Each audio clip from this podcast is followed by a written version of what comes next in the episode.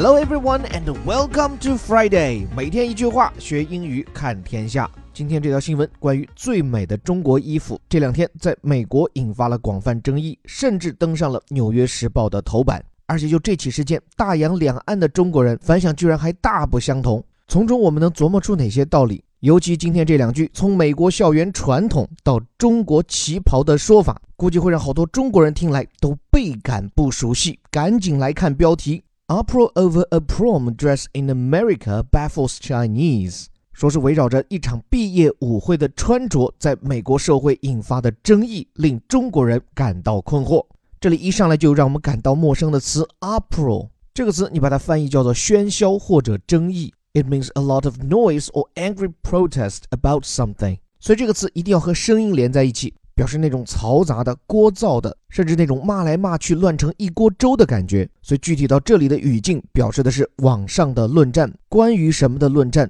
？Uproar over something。这里的对象是一件衣服，a prom dress。这个 prom 是美语当中特有的一个文化传统词汇，it means a formal dance party for high school students，and it is often held at the end of a school year。指的是美国高中的那种毕业舞会，或者是一个学年结束的时候举办的舞会。注意，它不是一个随便的派对，It's a formal dance party。这是一个非常正式的舞会，每个人都要正装出席，即便是在美国这样一个大大咧咧的社会也不例外。但是这一次，就因为在美国，in America，一个白人姑娘因为穿了一件特殊的毕业舞会服装而引发争议，并且还 baffled Chinese。Baffle means confuse，使人感到混乱。感到困惑，那这件衣服为什么会掀起网络口水战，还会把中国人都卷进去？来看下面导语：After a Utah student，这是在美国犹他州的一名中学生，wore a Chinese-style chong sam，说他穿了一件中式衣服 chong sam 带来的结果是什么呢？Asian Americans' reactions were blistering。说这件事情啊，让美国的亚裔都气炸了。这个词 blister，它的本意做名词指的是水泡，就手被烫一下，然后起的那个泡 blister。所以后来这个词引申为动词，就表示被气炸了，气到水冒泡啊。So blister means someone is getting very angry and protest。总之，这个词表示的是把人惹毛，把人气炸，引发强烈抗议。但是这件能把美国亚裔惹到如此火大的这件衣服叫做 Chong Sam，这件中式衣服，大多数中国人听来并不熟悉。其实它指的就是我们的旗袍啊，但旗袍这个发音怎么也不太可能发成叫 Chong Sam 呀。其实啊，这个词来自于粤语，就是早年间去到海外的主要是咱广东人，就这种中式的比较长条的衣服，也不只是旗袍，一概被称作 Chong Sam，对应的中文原文其实叫做长衫。各位有没有猜对？想想也真够醉人的哈！这么婀娜多姿的旗袍，居然被翻作长衫，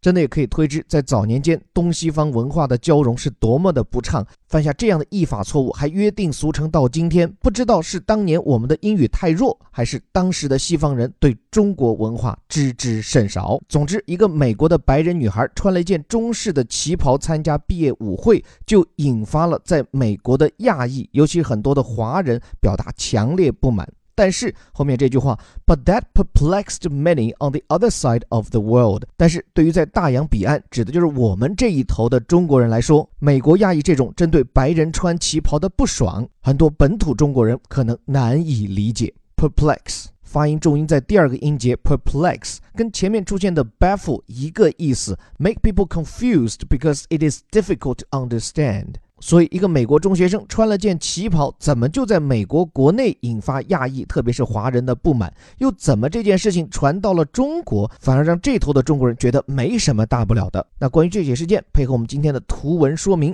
先跟各位交代一下：是一个白人女孩子，十八岁，高中毕业，就在一个多星期前的毕业舞会上，她没有走传统的欧美晚礼服的路线，而是穿了一件红色的中国旗袍。结果这一穿着显然惊艳了全场，小伙伴还以他为 C 位拍了张合影，摆了些 pose，让他把这照片发在了自己的推特上。哪知道这些照片引发了一位亚裔推友的全力吐槽。在《纽约时报》的报道里，虽然没有强调这位推友的身份，但一看他的名字 Jeremy Lam，就知道他是一名亚裔，而且很有可能是有广东或者香港背景的华裔，因为 Lam L A M。这是香港人常用的拼法，对应的中文词其实是本人的本家林。而且我点进去看了这个人的账号，肯定是一位华人了，他就转了这个姑娘的这条推特，然后还评论了一句：“My culture is not your goddamn prom dress。”说你那什么毕业舞会裙不应该把我家的文化穿上身呀？当然，这条评论立刻就招致了很多美国人的反击，说穿件旗袍又怎么了？值得这么大惊小怪吗？还有人在这个 Jeremy Lamb 的推特下面酸他。那这样说来，应该出台一条规定，你 Jeremy 就不应该吃人家墨西哥人的食品 taco，因为你吃之前对人家墨西哥人的文化历史肯定没有充分的了解，是不尊重。反正这种类似的回怼的评论很多啊。但是各位以为像 Jeremy Lamb 这样的意见在美国属于少数派吗？那你就错了。他的这条评论在推特上有将近十八万个点赞。而且在《纽约时报》的这篇报道中，还有其他的亚裔站出来表态，认为在不了解异国文化就把这种衣服拿来滥穿，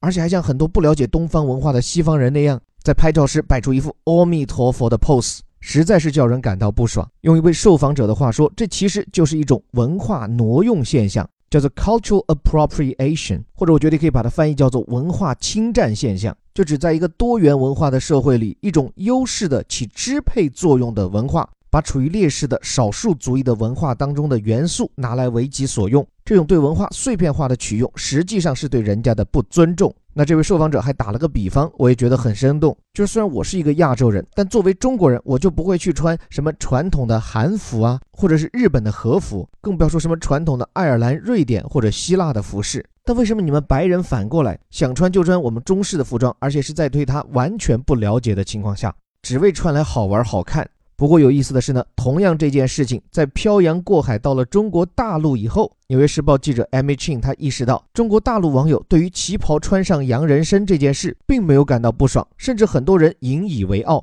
说明中国文化受到了西方关注，融入世界了呀。所以这件事情有意思就在于，一个白人穿中国旗袍的事情，居然在美国这些已经是美国公民的亚裔，特别是华裔，对此强烈不满，认为强烈的冒犯了自己的文化，反倒是在大洋彼岸他们的文化根基上。本土的中国人不以为耻，反以为荣。那对于这件事究竟应该怎么看？这篇报道没有给出明确的答案。不过在我看来，哈，两点想法。第一个呢，我觉得大洋两岸的中国人对白人穿旗袍这件事情的态度反差，我觉得都有道理，但都有所片面。像白人小姑娘穿一件中国旗袍这件事，我想多数跟我一样身在本土的中国人会觉得，至少从动机上人家没啥恶意，甚至这位同学可能就是傻白甜，没想那么多，光是觉得衣服好看抓来穿了而已嘛。既然没有主观的恶意，客观上也没有借这件衣服做出污损或者贬低中国人、中国文化的行为，那还这么上纲上线，大可不必了。但是就这件事情，太平洋两岸的反应，我觉得也能说明两个问题。一个就身处在美国的亚裔，这些人很多都是在美国土生土长的，至少第二代华人移民。我身边也有不少这样的亲友，但尽管他们操一口地道美国话，接受的也是完整的美式教育，但这些亚裔族裔还依然没有办法融入美国的主流白人社会。这种融入感甚至远远不如美国的黑人和拉丁族裔。这些生长在美国的 A、B、C，他们的社交圈子也基本上全都是华人、亚洲人。这当中自然有亚洲，特别是东亚文化相对比较封闭的某些特质所造成。但是绝对不可否认的是，这些白人虽然嘴上不说，但在观念上对亚裔人士的边缘化，甚至是瞧不起。今天随着东方文明，特别是中国的崛起，西方白人社会已经越来越积极地关注亚洲文化。但是很多人的态度，即便不是主动积极的歧视，但至少是一种消极的漠视。就像这件把旗袍穿上身的姑娘，她一定没有兴趣去了解东方文明。她眼中的亚洲文化，无非就是一件漂亮的异域服装而已啊！所以，我能理解美国的亚裔种族在长期与美国白人的这种互动中，他们内心所秉持的那种脆弱和敏感。这是有原因的，甚至是有理由的。而这种原因和理由，其实最应该漂洋过海回到我们的文化本土，让很多觉得外国人只要把我们的衣服穿上身，就显得中华文明已经走向世界的这样的一群国人意识到，所谓文化的输出，绝不是输出几件旗袍服饰，或者到国外搞几场京剧、昆曲，或者是民乐什么的巡演，或者说这些层面的文化交流是必要的、有益的。但是我们千万不要过度的自我陶醉，不要觉得外国人看了你的展览、你的演出，鼓了掌或者欢呼雀跃，甚至山呼海啸，就意味着我们的文化已经漂洋出海了。实际上，我想绝大多数的外国人也只是出于好奇，跟他们看一场自己的马戏杂耍没有什么本质区别。所以，当我们看到外国人喜欢把旗袍穿上身的时候，我们是可以感到高兴，但我们没必要过度的骄傲，毕竟这算不上是什么文化的输出。真正要实现文化层面的输出，我想一是综合国力的提高，引发全世界的关注，甚至主动学习的内驱力；二一个我们要跳出老祖宗那些压箱底压了几百年甚至上千年的东西，创造出属于这个时代的中国的文化作品、文化符号，就像韩国有韩流，日本有动漫一样。而不是那些连我们中国人自己都日渐疏离、束之高阁的老古董。我想，只有这种有新时代中国特色的文化利器，才能够成为真正有国际竞争力的文化软实力。对了，最后荡开一笔，借助在这篇文章中我们讲到的 cultural appropriation 文化挪用这个概念，我想说一说对自身的启发和反思。这个概念前面讲了，指的是在人口上有优势的主流文化对于少数族裔文化的一种肤浅的碎片化的借用。这不禁让我想到这几年中国比较盛行的一类新民歌，有些时候我会把它称其为伪民歌，因为我觉得这些歌曲不过就是讨巧的用了一些民族或者地域上的文化符号，本质上其实还是一些格调不高的神曲。比如一说到藏族风情，歌词里就一定会出现格桑花；一讲到蒙古风情，就一定会有毡房。当然，我不是反对所有提到这些歌词的歌曲，而是专指那一类假民歌之名，把低俗包装成高雅的伪民歌。就好比说，虽然你的歌词里写的是套马杆，但你心心念念的毕竟还是那个汉子嘛。总之，关于文化尊重的问题，美国人显然还在路上，我们何尝又不是呢？最后，感谢你的聆听。这里是带你读懂世界顶级报刊头版头条的虎哥微头条。对了，今天是我们第十八期新一期的免费晨读打卡营的开放报名时间。我们鼓励各位每天跟我们一起学习一两句英语，不仅听我讲，你也坚持开口读几句。在过去的两个月中，已经有超过五千人次参加到我们的队伍中，并且对于坚持转发打卡的小伙伴，我们还会奉上虎哥课堂精心出品的我们的专属讲义。用送货上门的实体礼物表达我们的诚意，欢迎各位抓紧报名。最后还是那句口号，我们每天一句话，学英语看天下。我是林伯虎，我们下期见。